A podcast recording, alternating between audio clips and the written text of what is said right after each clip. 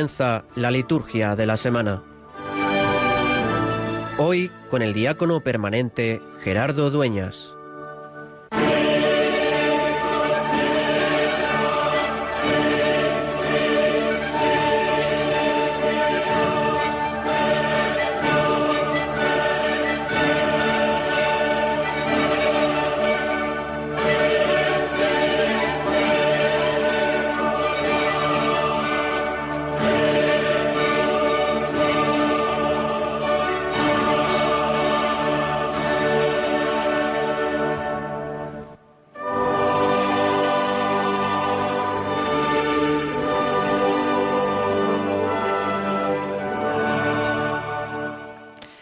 Señor Dios nuestro, concédenos adorarte con toda el alma y amar a todos los hombres con afecto espiritual.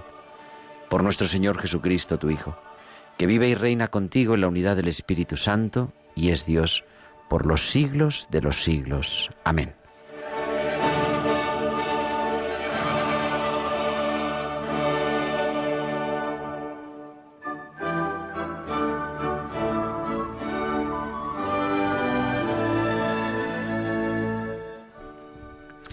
Antes de formarte en el vientre, te elegí. Antes de que salieras del seno materno, te consagré. Con estas palabras que el Señor le dirige al profeta Isaías, nos introducimos en este domingo cuarto del tiempo ordinario. Caemos en la cuenta, en el día a día, de que somos elegidos y consagrados de Dios y que además no nos tenemos que ganar su cariño, sino que antes de formarnos ya nos había elegido. Antes de nacer ya nos había consagrado. Nos habla del amor incondicional, de ese Dios que es amor, como dice San Juan, que esa es su verdadera identidad y que por lo tanto no puede hacer otra cosa que amar. En este domingo la liturgia nos regala una lectura que leemos en las bodas normalmente pero que hoy Dios nos escribe a cada uno de nosotros. Y es el canto al amor, el himno a la caridad de San Pablo, el que nos recuerda que Dios nos invita a vivir en su amor, en ese amor que es paciente, benigno, que no tiene envidia, que no presume, no se engríe, que no es indecoroso ni egoísta, que no se irrita, que no lleva cuentas del mal, que no se alegra de la injusticia. Un amor que todo lo excusa, todo lo cree, todo lo espera, todo lo soporta. Esa es la invitación porque podemos decir cosas y cosas de qué significa, en qué consiste la vida cristiana, pero en el fondo es descubrir cuál es nuestra verdadera identidad, que es que somos amados incondicional, gratuita e infinitamente por Dios, por un Dios que ha venido a compartir nuestra vida, que hace vida, la, escritura que tenía el pueblo elegido de Israel, haciéndose hombre, asumiendo nuestra humanidad. Hoy Jesús también en el Evangelio nos pregunta si nosotros somos como aquellos de Nazaret, que no se dejaban sorprender por ese Dios que entraba en su vida y decían, ¿no es este el hijo de José? ¿Cómo vivo yo ese amor infinito de Dios en mi vida, que se hace presente en los demás?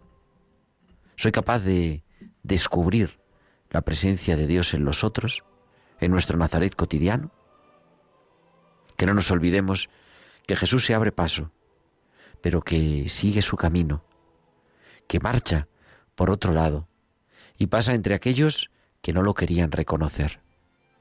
Ojalá nosotros podamos vivir descubriéndonos amados, haciendo vida ese amor de Dios que Él nos regala y podamos seguir a Jesús por su camino, que es el camino de la eternidad, el camino de la felicidad, el camino de la plenitud.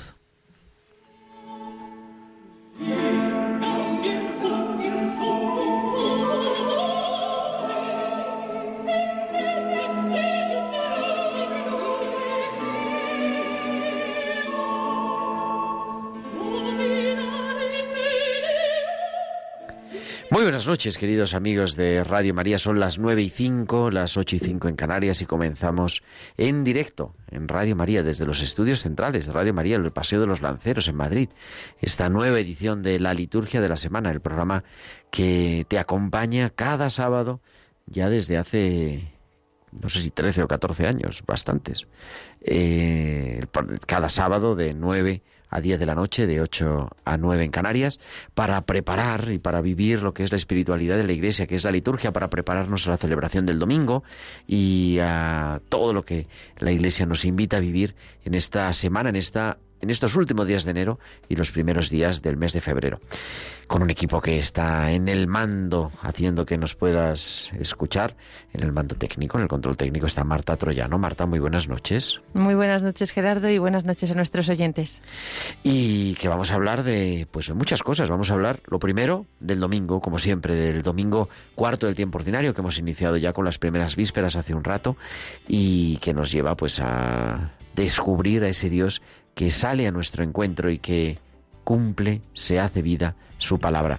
También, pues, haremos un repaso a la liturgia, al calendario de esta semana, que celebramos la fiesta de San Juan Bosco el lunes, una fiesta preciosa, la fiesta de la presentación del Señor a los 40 días, luego vamos a explicar un poquitín, a los 40 días de la Navidad, el 2 de febrero, el día de las candelas, la memoria de San Blas, de San Óscar y de Santa Águeda y tantas cosas que estamos invitados a celebrar y también pues nos daremos un rato para reflexionar vivir y caer en la cuenta de la importancia que tiene la vida consagrada en nuestra iglesia porque este 2 de febrero, el día de la presentación, la Iglesia celebra la Jornada Mundial de la Vida Consagrada. Vamos a pues a introducirnos en ello con un testimonio bonito, impactante, todo eso y mucho más, la Sacrosanto Concilium.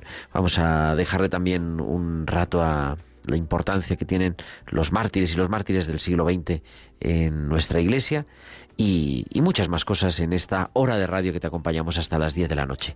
Y como siempre, pues esperamos que nos escuchéis, que estéis al otro lado de la radio, del móvil o de cualquier dispositivo, pero también que os pongáis en contacto con nosotros con vuestros comentarios en nuestro correo electrónico, la liturgia de la semana 1 arroba radiomaria.es, la liturgia de la semana 1 con número arroba radiomaria.es o a través de las redes sociales. En Facebook somos Radio María España y en Twitter arroba Radio María Spain. Y podéis publicar vuestros comentarios con el hashtag en Twitter almohadilla liturgia semana. Y también durante la emisión del programa nos podéis mandar vuestros mensajes a nuestro chat, a nuestro WhatsApp del estudio, al 668-594-383. 668-594-383. Pues son las 9 y 8, las 8 y 8 en Canarias, y entramos en esta liturgia del domingo cuarto del tiempo ordinario.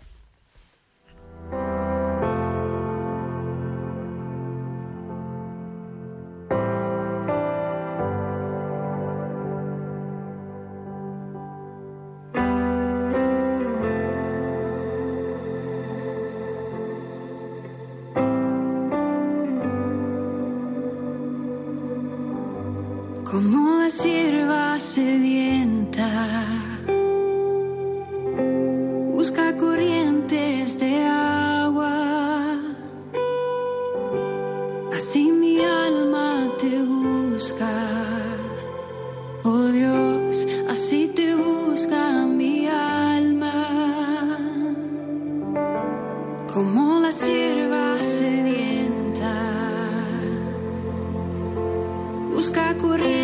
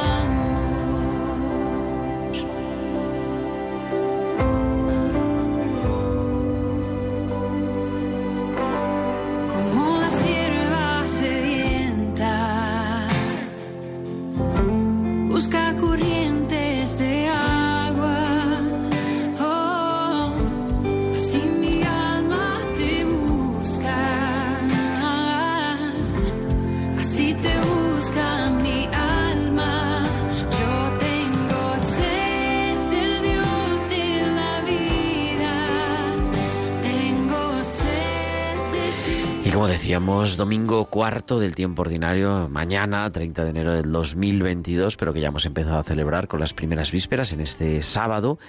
Domingo cuarto, continuamos en el ciclo C. Nuestro evangelista de este año, nuestro padre espiritual, es el evangelista San Lucas, cuarta semana del Salterio, para los que celebran la liturgia de las horas, y un domingo en el que nos introducimos en la liturgia de la palabra. La primera lectura que comentábamos al inicio está tomada del comienzo, del capítulo 1 del profeta Jeremías y nos refiere la vocación del profeta en el siglo VII antes de Cristo. Jeremías, hombre de descendencia sacerdotal, de los sacerdotes de, de Anatot o los levitas, un pueblo pequeño, unos cinco kilómetros al norte de Jerusalén, y que es invitado a profetizar contra su propio pueblo, donde compró un campo que era todo un signo en la situación por la que pasaba el profeta. Senaquerib había conquistado su pueblo antes de rodear Jerusalén y Hoy el texto que la liturgia nos ofrece nos habla de la vocación y de su misión. Jeremías era un muchacho cuando sintió la llamada de Dios a ser profeta de los pueblos, de los gentiles. La vocación profética supone para él un desafío y se hace palpable por la situación tan contradictoria que tiene que vivir existencialmente ante la catástrofe que se veía venir sobre Judá.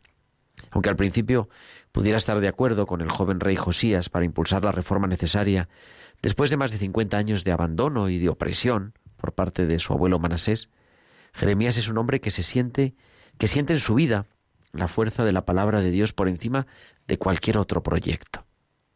Un profeta lo es, como escuchamos en esta lectura, a pesar de sí mismo. Siente miedo por lo que tiene que vivir en su interior y lo que tiene que comunicar en nombre de Dios. Sin duda debe ser así, no va a regalar el oído a nadie.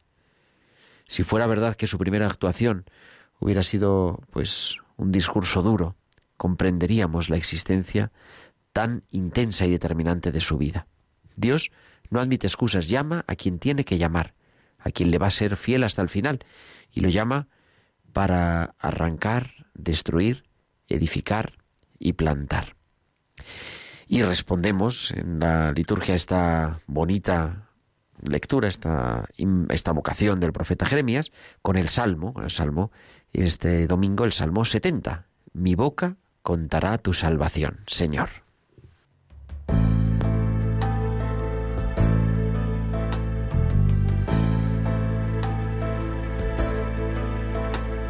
Mi boca contará tu salvación, Señor. Mi boca contará tu salvación, Señor. A ti, Señor, me acojo, no quede yo derrotado para siempre.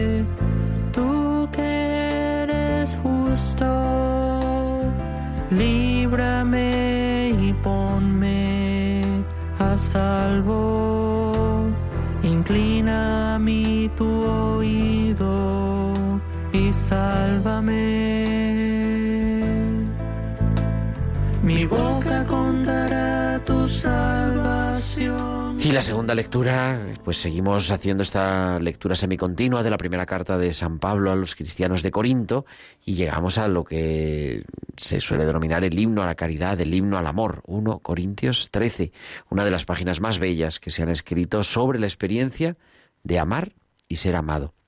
No podemos olvidar que no se habla del amor bello y hermoso, de la amistad, cantado por los griegos y por los poetas, el filia, sino que es una expresión que el cristianismo ha rescatado como algo propio, el amor ágape, que se, se plasma en el, en el término caridad, una de las virtudes teologales. Aunque es verdad que quizá no suena mejor el término amor y amar, pero no debemos renunciar a ese sentido de la caritas, cargado de originalidad cristiana. Es el ágape porque es un amor sin medida, que todo lo perdona, que siempre se entrega, aunque no haya respuesta. Por eso leemos el amor no pasa nunca.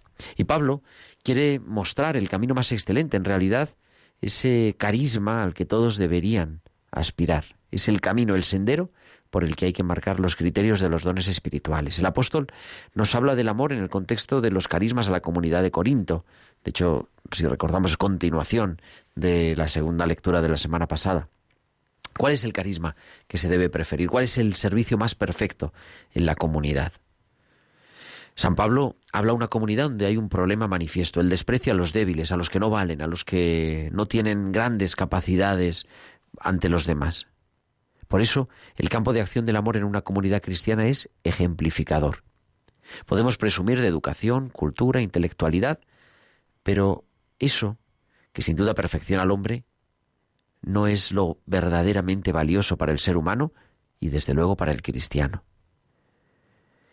Ser cristiano es ser en comunidad, en iglesia. De lo contrario, no se es cristiano y precisamente es en la iglesia, en la comunidad, donde no tiene sentido el egoísmo espiritual, sino que el amor es la fuerza que nos lleva a nacer de nosotros mismos.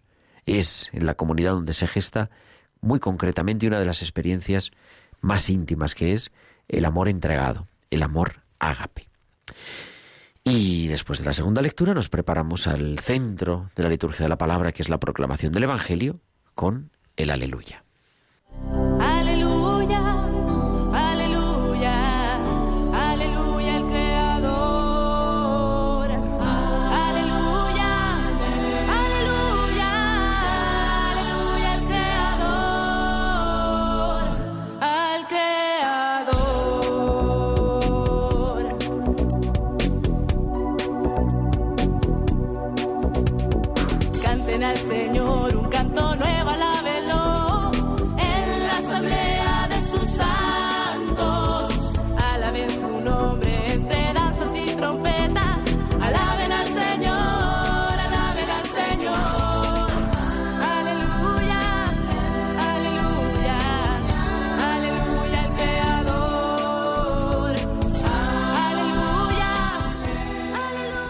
El Evangelio de este domingo está tomado del capítulo cuarto del evangelista San Lucas.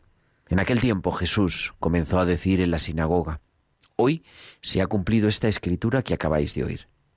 Y todos le expresaban su aprobación y se admiraban de las palabras de gracia que salían de su boca. Y decían, ¿no es este el hijo de José? Pero Jesús les dijo, Sin duda me diréis aquel refrán, Médico, cúrate a ti mismo. Haz también aquí en tu pueblo lo que hemos oído que has hecho en Cafarnaún. Y añadió, En verdad os digo que ningún profeta es aceptado en su pueblo. Puedo aseguraros que en Israel había muchas viudas en los tiempos de Elías, cuando estuvo cerrado el cielo tres años y seis meses, y hubo una gran hambre en todo el país. Sin embargo, a ninguna de ellas fue enviado Elías, sino a una viuda de Sarepta en el territorio de Sidón. Y muchos leprosos había en Israel en tiempos del profeta Eliseo. Sin embargo, ninguno de ellos fue curado, sino Naamán, el sirio. Al oír esto, todos en la sinagoga se pusieron furiosos, y levantándose lo echaron fuera del, del pueblo, y lo llevaron hasta un precipicio del monte sobre el que estaba edificado su pueblo con intención de despeñarlo. Pero Jesús se abrió paso entre ellos y seguía su camino. Y para comentarnos el Evangelio y la liturgia de la palabra de este domingo cuarto del tiempo ordinario, nos acompaña esta noche Carlos Bastida, que es capellán del Hospital de Canto Blanco en Madrid. Muy buenas noches, Carlos. Jesús, con su capacidad de penetrar en las mentes y en los corazones, entiende inmediatamente lo que piensan sus paisanos.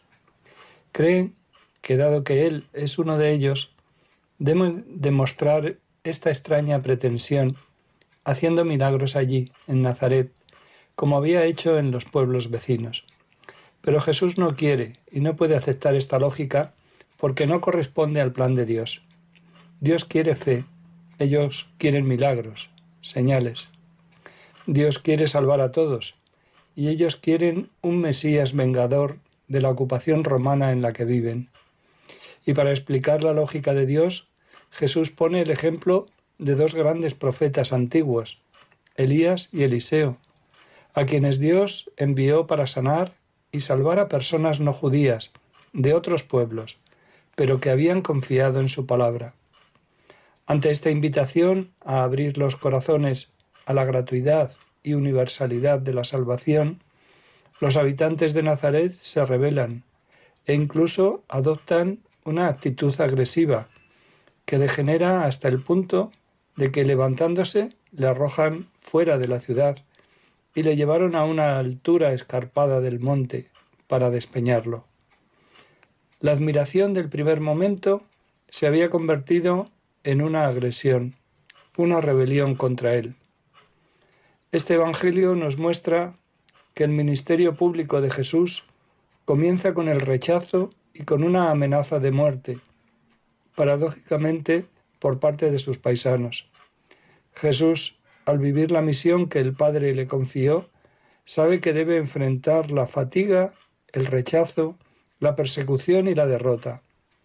Un precio que, ayer como hoy, la auténtica profecía está llamada a pagar.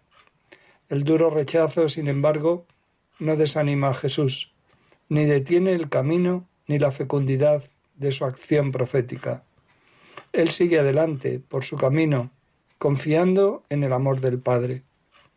También hoy el mundo necesita ver en los discípulos del Señor profetas, es decir, personas valientes y perseverantes en responder a la vocación cristiana, gente que sigue el empuje del Espíritu Santo, que los envía a anunciar esperanza y salvación a los pobres y excluidos, personas que siguen la lógica de la fe y no de la milagrería, personas dedicadas al servicio de todos, sin privilegios ni exclusiones. En resumen, las personas que están abiertas a aceptar en sí mismas la voluntad del Padre y se comprometen a testimoniarla fielmente a los demás. Y este es un mensaje para todos los bautizados. No despeñar a Jesús de nuestra vida porque no cumple nuestra voluntad, a pesar de que en el Padre nuestro decimos siempre que se cumpla la voluntad del Padre. Pues muchas gracias, querido Carlos Bastida, como siempre, por iluminarnos con tu palabra, la palabra con mayúscula, la palabra de Dios, en este domingo cuarto del tiempo ordinario que celebramos mañana.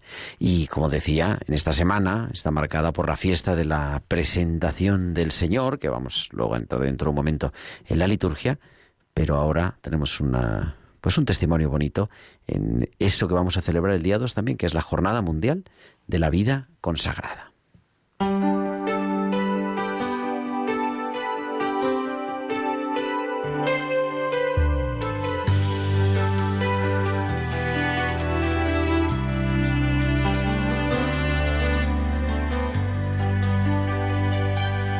Háblame Cristo, dime lo que quieres para mí, sé mi guía, muéstrame el camino a seguir.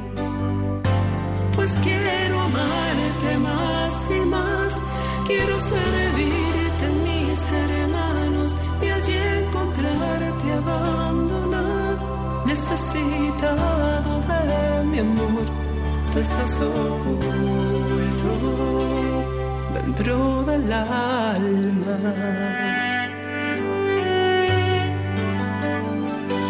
Impulsa mi vida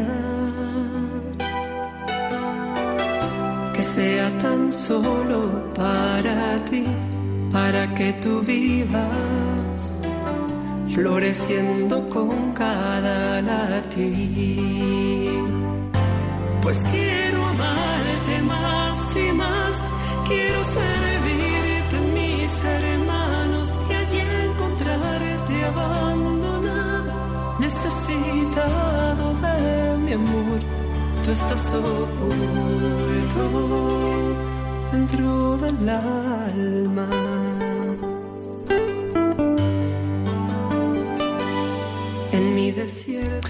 Es el don de amarte de Lorena Vanessa Peñalo, esta cantautora católica que, pues yo creo que tiene unos temas preciosos y lo podemos seguir también, ¿verdad? Porque nos habla de la vocación y de el don de amar, que es lo que celebramos en esta jornada mundial de la vida consagrada y para hablar de ello vamos a viajar, si la cantautora Lorena Vanessa está en Estados Unidos, vamos a viajar hasta Nazaret Pero Nazaret, Nazaret, Nazaret en Israel, porque ahí está la Madre Felipa Ruiz, que es la abadesa del monasterio de Santa Clara de las Hermanas Clarisas de Nazaret.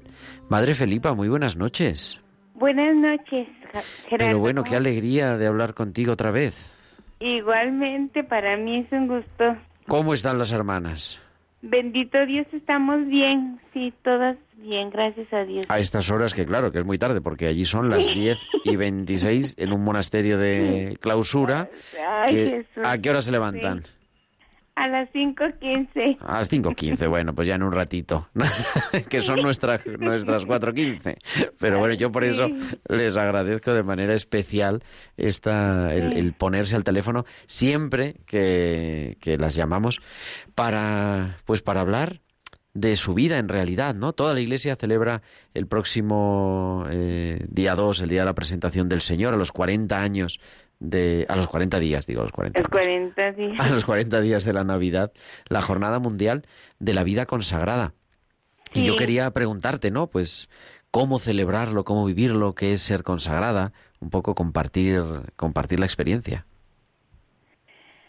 Ay, pues es una gracia muy especial que el Señor me ha, bueno, nos ha llevado a la vida consagrada, ser esa luz, ¿verdad? Para nuestros hermanos en nuestra vida cotidiana, nosotros como vida contemplativa tenemos que ser una luz para nuestros hermanos que Cristo está vivo, ¿verdad? En nuestras pequeñas cosas de ordinario, pero con ese amor que Dios nos da a cada momento y nos lo expresa en pequeños detalles y también nosotros ese amor tenemos que compartirlos con nuestros hermanos. Nosotros desde nuestro claustro eh, ofrecemos nuestra vida por amor a Dios y por la salvación a de los hombres, ¿verdad? Desde que santificamos nuestra oración, pues estar completamente con Él, entregarnos a Él y orar por aquellos hermanos nuestros que no los conocen. Pues nosotros ahora aquí en esta tierra de misión, tú sabes que no hay muchos cristianos, pero la presencia, el testimonio de que hay cristianos, hombres y mujeres que entregamos nuestra vida por amor a Él, desde cada caer con su misión a la que Dios nos ha llamado a nuestra vocación consagrada a Jesús, específica unas en la vida contemplativa y otros hermanos en lo que es la vida apostólica. Entonces nosotros, nuestra Madre Santa Clara tiene un escrito donde dice que so- la- nosotros somos sostenedoras de los miembros vacilantes de la Iglesia.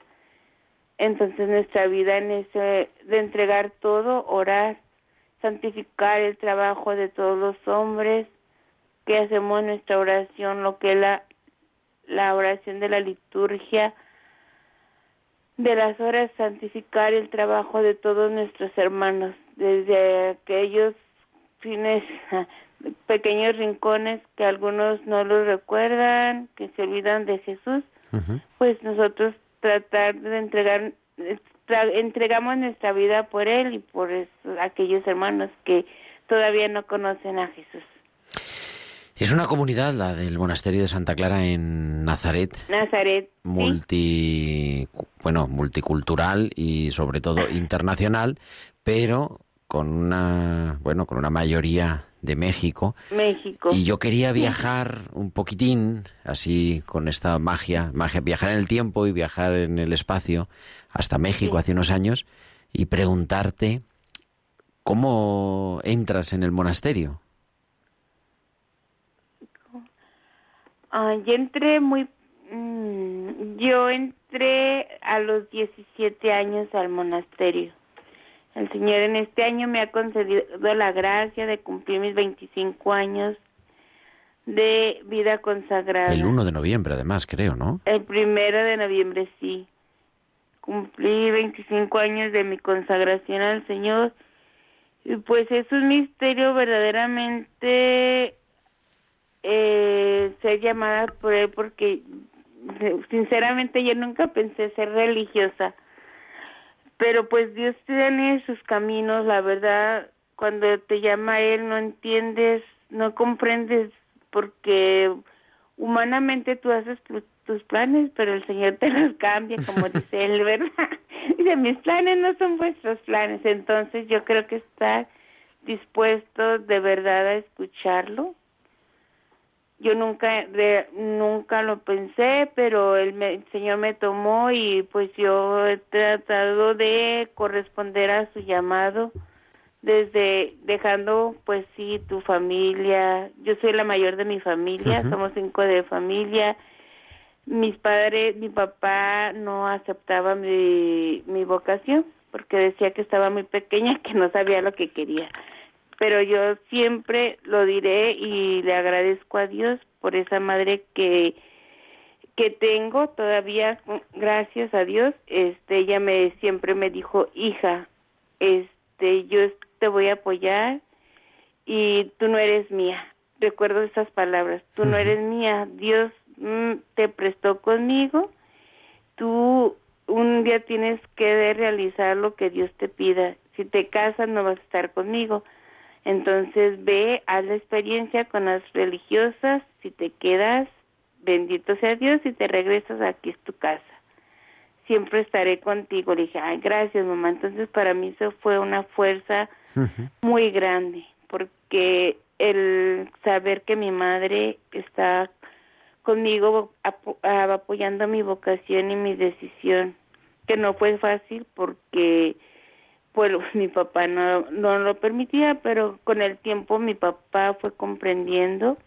Recuerdo que él me decía cuando fue la primera vez es que yo fui a hacer la experiencia con las hermanas por una semana y mi mamá pues ella me dijo ve yo ella me llevó y en contra de mi papá pero ella me llevó y gracias a Dios este después de ella de una semana iba a regresar por mí y llamó por teléfono recuerda al monasterio y preguntó cómo estaba yo y las hermanas dijeron que estaba bien que estaba contenta y yo continué y ya no regresé a mi casa. Después mi mamá iba por mí, pero yo le dije, mamá, ya no me voy a regresar. Me voy a quedar aquí en el monasterio. Estoy feliz porque estoy conociendo a Jesús y pues quiero corresponder a este llamado que él me ha hecho. Por, y ya me dijo, pero es que tu padre no, no está de acuerdo. Le dije, pues ni modo, yo, yo me quedo aquí. yo me quedo aquí con Jesús y él con el tiempo va a comprender y pues sí, era lo que yo le pedí a Dios y le pido que mi papá comprendiera mi vocación y después de cuando yo iba a tomar el santo hábito, mi papá fue, no me iba, el primer año que era de postulante no me fue a ver porque estaba molesto, pero mi mamá siempre es fiel. Entonces ella siempre iba a verme cuando ella podía. En ese año de prueba, después cuando tomé el santo hábito, mi papá fue y me vio y me decía, ¿estás contenta? Digo, sí, estoy contenta de estar aquí porque pues he experimentado el amor y la misericordia de Dios porque en ese año pues pasaron muchas jovencitas y yo yo decía, ay Dios mío, yo aquí todavía pero yo sentía el amor y la misericordia que Dios siempre ha tenido para conmigo, yo así lo siento, ¿verdad? Entonces, pues gracias a Dios y al apoyo de mi madre, pues el Señor me ha concedido llegar hasta este momento en mi vocación. Siempre como yo creo que todas las vocaciones siempre hay dificultad como humanamente, pero pues la gracia, si tú dejas actuar a Dios en tu vida, yo siempre digo, con Dios todo, sin Él nada, entonces yo es lo que le pido a Dios y, y le doy gracias por, por este don maravilloso de la vocación a la que me ha llamado verdaderamente. Cada día pues le pido a Él que me conceda la perseverancia en su santo servicio, para bien de la iglesia, sí, sí. Y luego ir a Tierra Santa, como, como decías al principio, ir a Nazaret, eh, aprender árabe. Eh, ¿Cómo van las clases de árabe? Ay, vamos.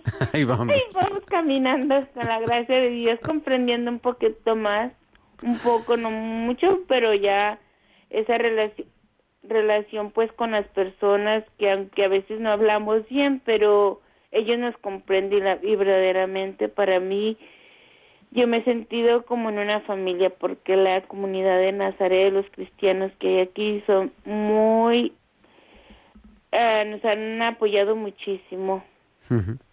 ¿Cuál, es, ¿Cuál es el día a día, el día a día de las clarisas de Nazaret? Que bueno, no difiere mucho de las clarisas de cualquier sitio en realidad. no, pues es del día a día, pues nos levantamos a las 5.15, a las Sí, eso nos ha quedado claro. Sí, sí, a las 5.45 eh, comenzamos nuestra oración con la oración de laudes. Después tenemos la Eucaristía a las seis y media. Eh, después de la Eucaristía tenemos el oficio de lectura, luego meditación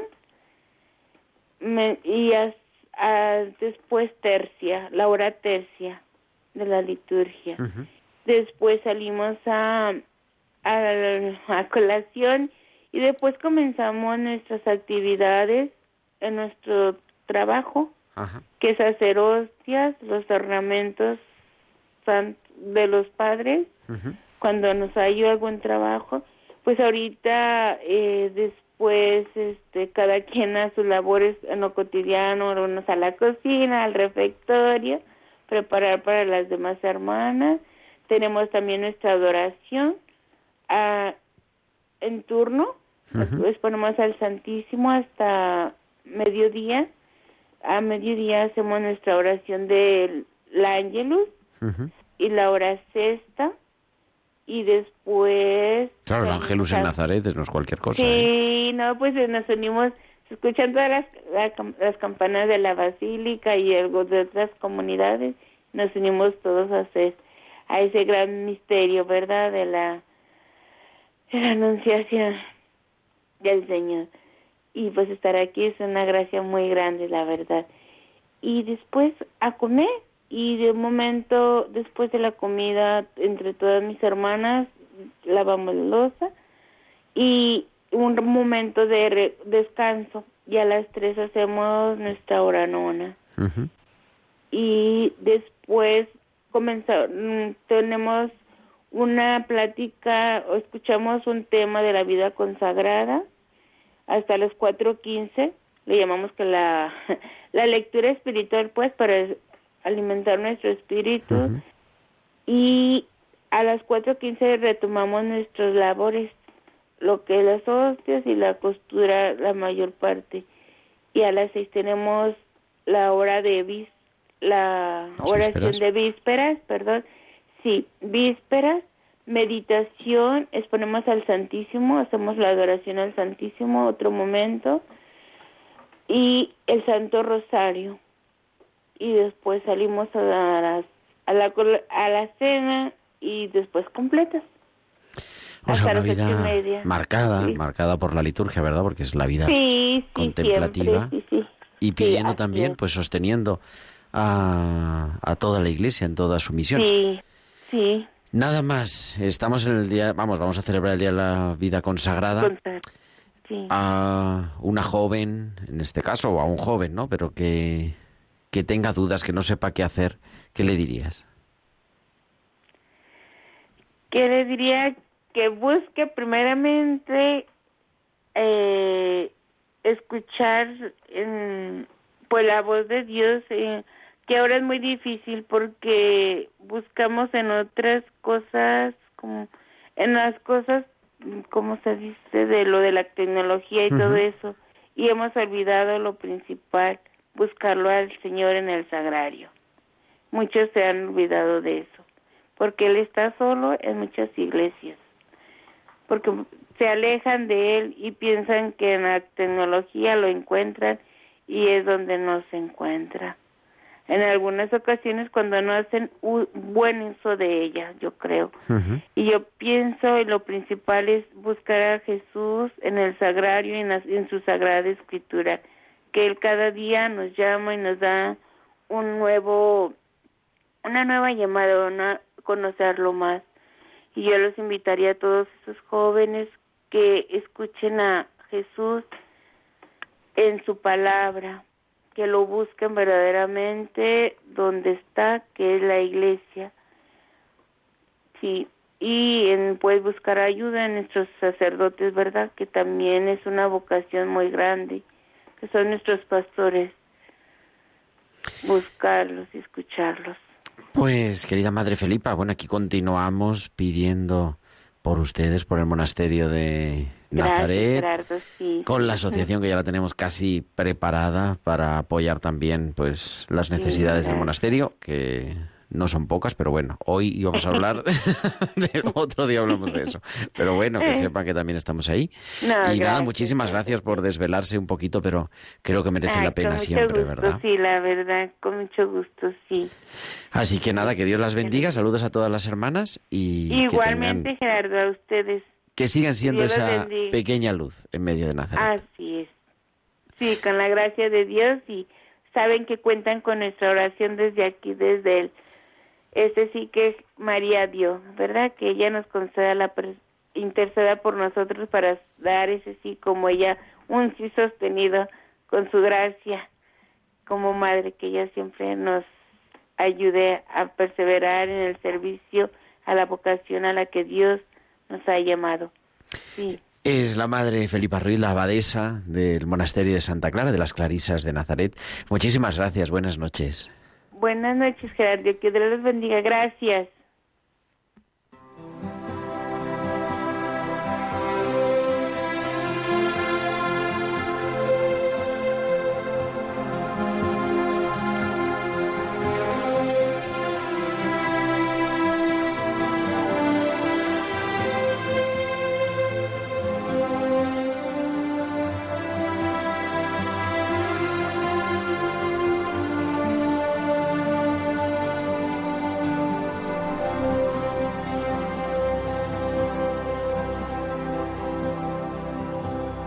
Podría yo tocar el sol y vaciar el mar o inventar un lugar al sur para la libertad. Conocer el principio y fin de cada estrella. Y si me falta el amor, ya ves yo no soy nada. El amor es la espera sin límites, es la entrega sin límites y es la disculpa sin límites, sin límites. No es egoísta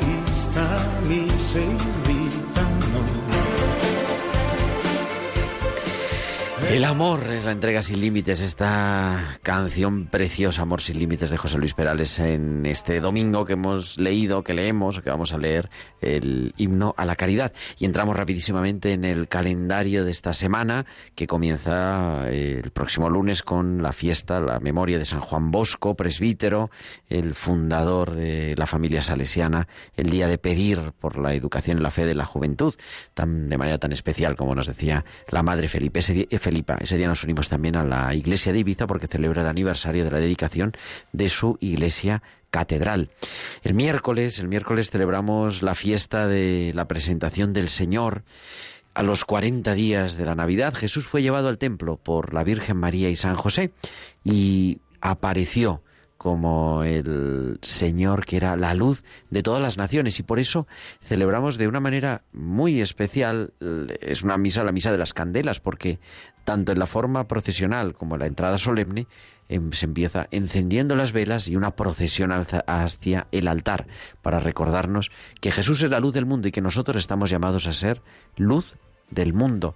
Esa es también la llamada, como nos decía la Madre Felipa, lo que está llamado a ser la vida consagrada, la vida religiosa y todos los tipos de vida consagrada. El jueves, día 3, tenemos la posibilidad de celebrar dos memorias. La memoria libre de San Blas, obispo y mártir, obispo de Sebaste en Armenia, que entregó su vida por sus ovejas en la persecución de Diocleciano a comienzos del siglo IV, o la memoria de San Oscar, nacido en Francia en el siglo IX, obispo en Hamburgo, en Alemania, misionero en Dinamarca, en, en Suecia. Dicen que por San Blas las ovejas, las, ¿cómo es? Las cigüeñas, verás, por San Blas las cigüeñas verás. Bueno, vamos a ver si vemos cigüeñas. Y celebramos ese día también, recordamos, nos unimos a la oración a la iglesia en Almería porque celebra el aniversario de la muerte del que fuera su obispo, don Rosendo Álvarez Gastón. Y el sábado, sábado de la semana que viene, culminamos con la memoria obligatoria de Santa Águeda de Catania, virgen desposada por el Señor y eh, que murió como mártir soportando indecibles tormentos en el siglo III y que además forma parte del canon romano, del canon. Así que es un día para, para celebrar también esa primera eh, plegaria eucarística, el canon romano, porque es el día de Santa Águeda. Ese día también nos unimos en la oración a la iglesia de Cádiz y Ceuta, porque es el aniversario de la ordenación episcopal de su obispo, Monseñor Rafael Zornoza Boy, que fue ordenado en el año 2006, y también a la iglesia de Mérida Badajoz porque es el aniversario de su arzobispo, el reverendísimo padre Celso Morga Irucibieta, que fue consagrado obispo en el año 2011.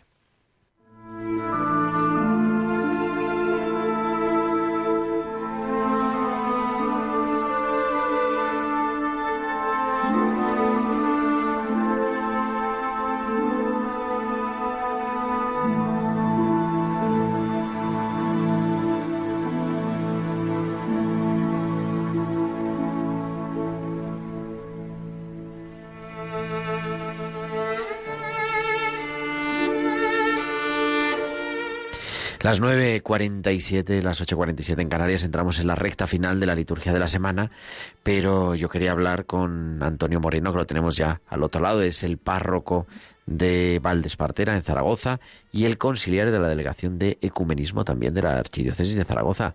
Antonio, muy buenas noches. Buenas noches, Gerardo. ¿Todo? Y muchos más cargos, pero no podemos detallar todo. Hemos puesto la música de la banda sonora de la lista de Slinder porque hemos celebrado anteayer, el día 27, sí, no, anteayer, el jueves, el día de la conmemoración del Holocausto y yo creo que es un día que hemos hablado nosotros muchas veces porque somos apasionados de este tema y hemos compartido además. Allí nos hemos conocido precisamente. Claro, en Jerusalén. En Jerusalén. En Jerusalén en un curso eh, de formación para educadores de lengua hispana en un sitio muy curioso, muy original, muy impresionante, que es Yad Vashem, el espacio, digamos que a nivel mundial mantiene viva la memoria de la Shoah, del holocausto judío, y, para nosotros fue una experiencia impresionante. Recuerdo también, Gerardo, que nos levantamos muy prontito para ir a celebrar allí a... bueno, a Santo Sepulcro, estuvimos en el Calvario, efectivamente. Eh, sí, la mañana, madrugadores, sí, sí. Pero bueno, aquí la experiencia eh, tenía un antecedente, que siempre nos había, o nos había interesado el tema de, del mundo hebreo, son nuestros hermanos mayores, como, como han dicho varias veces los papas. ¿no? Nosotros de alguna manera también somos un poco judíos y, por ejemplo, yo ahora estoy terminando de, leer un libro que en francés, Las raíces judías de la misa, ¿no? Porque cuanto vas más conociendo toda la vida espiritual de nuestros hermanos judíos, te vas dando cuenta un montón de cosas que, que, se, que se interrelacionan, ¿verdad? Cristo Jesús fue un buen judío, que iba a la sinagoga, que subía al templo con sus padres, que celebraba la Pascua.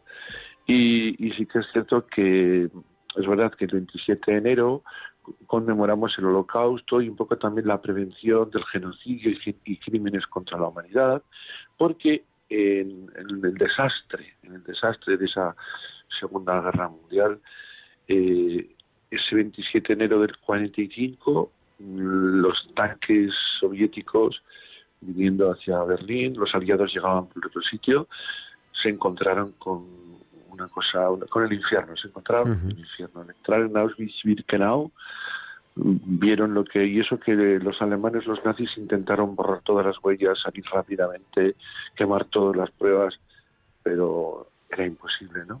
Auschwitz-Birkenau, visitado por los tres últimos papas, eh, es el lugar donde podríamos decir con el credo la humanidad desciende a los infiernos.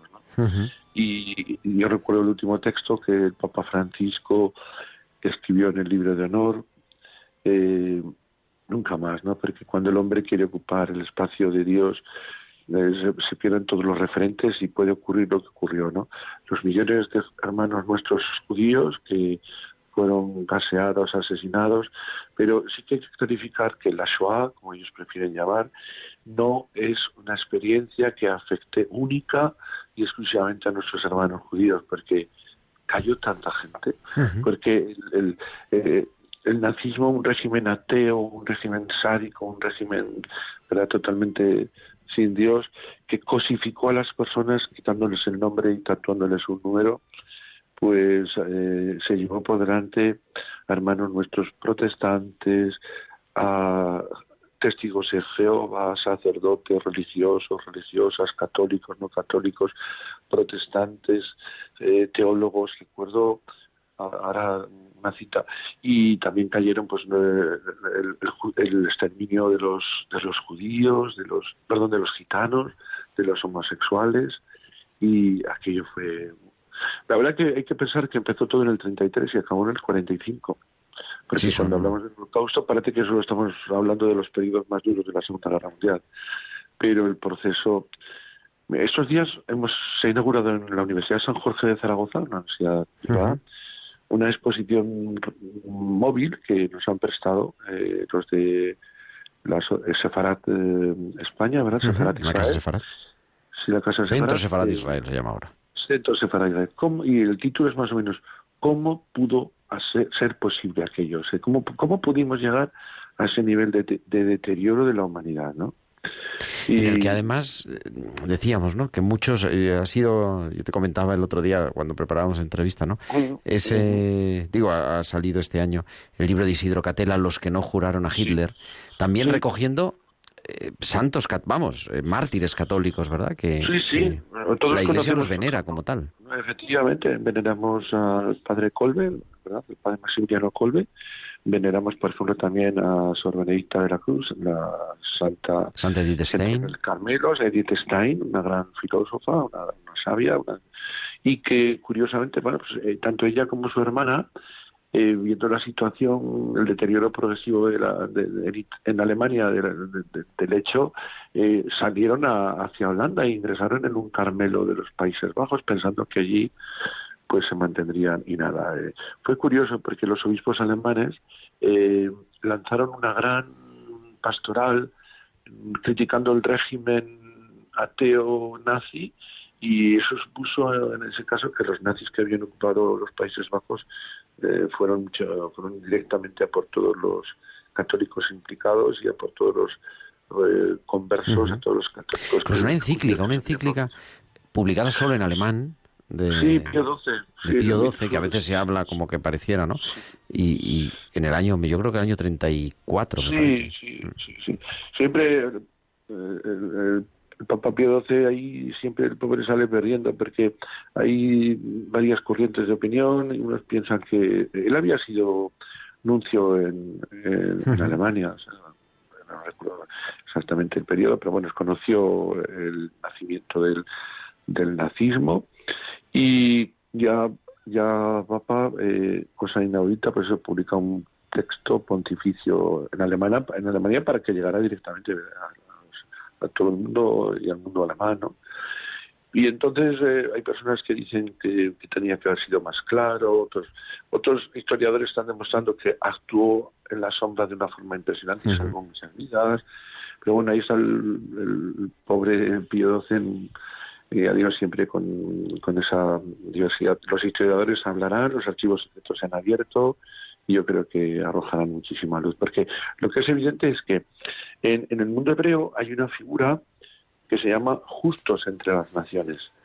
Ese título que concede Yad Vashem, Israel, se concede a cualquier persona no judía con que haya salvado a, a, a un judío y, y, haya arriesgado su vida por ello, ¿no? Pues nosotros, por ejemplo, yo, pues ya ves que llamo, nos hablamos desde Zaragoza y los aragoneses estamos orgullosos de que tenemos dos justos entre las naciones.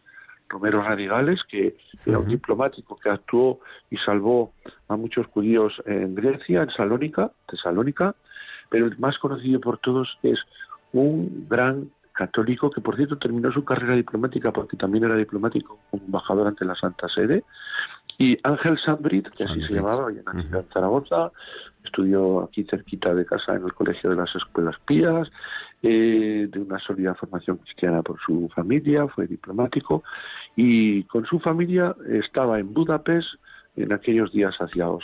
En cuanto pudo, se sacó de allí a su mujer y a su hija y Ángel Sandwich, con una intuición impresionante, arriesgando la vida, mm, tomando decisiones existenciales, porque no olvidemos que estamos hablando de los años 40, pues antes del 45, ¿no? 42, 44. Pues él se dejó llevar por la intuición diplomática, por la formación que tenía, e, y, y decidió arriesgar, comprar, alquilar edificios en Budapest, convertirlos en extraterritoriales, poniéndoles la bandera española, y salvó, a, miles, efectivamente. A los que usando un antiguo decreto de la dictadura del Primo de Rivera que decía que aquellos judíos de origen sefardí que pudieran, bueno, pues que eran españoles, pues con su personal de embajada consiguió Querido Antonio, nos quedamos sin tiempo porque viene el informativo, pero, pero bueno, es impresionante la, figura de San Brice. La encíclica es del Papa Pío XI. Pío XI. Mit ah, Sorch. En 1937. Sí, sí, que ya, eso es. Porque luego ya Pío XII... Digo, para que quede la información así. Eh, pero bueno, un tema de verdad apasionante. Yo creo que tenemos el recuerdo, ¿verdad? Y la celebración también de estos mártires. Y te agradezco siempre, Antonio, que nos bueno, que nos deja siempre con ganas de más, pero bueno, más vale con ganas de más que con ganas de menos. muy bien, Antonio Moreno, muchísimas gracias, buenas noches. Y muy bien, buenas noches. Muchas gracias también a Marta Tollano y nosotros volveremos el próximo sábado a las 9 de la noche, a las 8 en Canarias. Estaremos aquí ahora a las 10 en punto, el informativo con todas las noticias de España, del mundo y de la Iglesia. Un abrazo, feliz domingo de vuestro amigo el diácono Gerardo Dueñas.